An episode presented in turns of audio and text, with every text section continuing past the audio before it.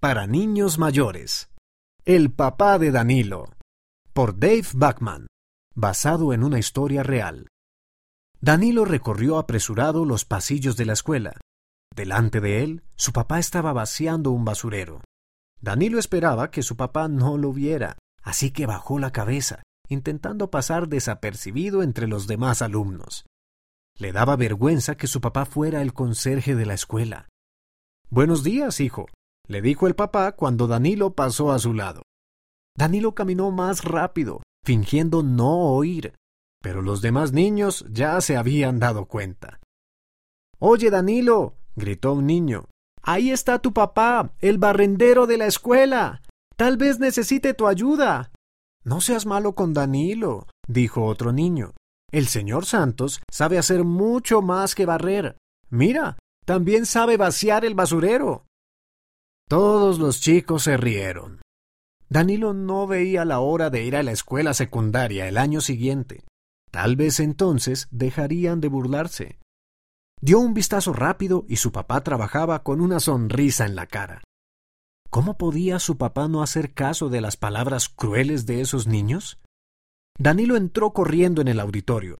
La escuela tendría una asamblea para anunciar al maestro del año. Sus mejores amigos, Nathaniel y Frances, le habían reservado un asiento. ¿A quién crees que eligieron los maestros? preguntó Nathaniel. Espero que sea la señorita Ocampo, dijo Frances. Ella es realmente buena, dijo Nathaniel. Pero a mí me gusta más el señor Torres. ¿Quién quieres que gane, Danilo? Danilo pensó en sus maestros. Me gustan todos mis maestros. Sería difícil elegir solo uno. El director se puso de pie. La reunión general de maestros y alumnos estaba comenzando. Es el momento de anunciar al maestro del año, dijo el director. Este año tenemos muchos maestros maravillosos, pero, al final, nuestra elección fue un poco diferente. Levantó la placa en alto. Nuestro maestro del año es el señor Santos, el conserje de nuestra escuela. Danilo no lo podía creer. ¿Su papá? ¿El maestro del año? Pero ni siquiera era maestro. El papá de Danilo caminó hacia el frente del salón. Todos lo aplaudieron y lo aclamaron. El director le estrechó la mano y luego dijo Algunos de ustedes probablemente no piensen que el señor Santos sea un maestro, pero Él nos enseña todos los días con su ejemplo. Cada mañana llega a la escuela antes que nadie. Después de la escuela, suele ser el último en irse.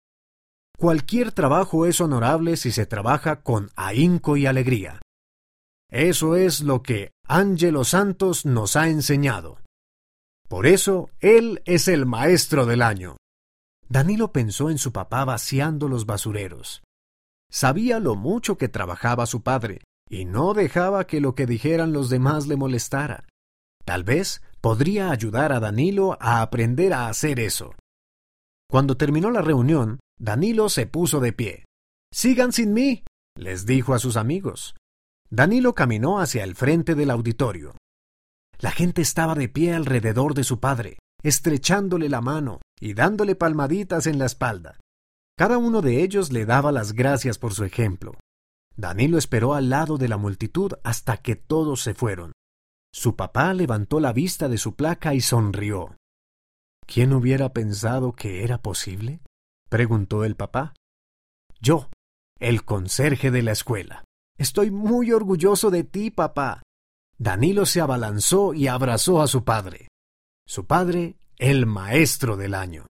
Este relato ocurrió en las Filipinas.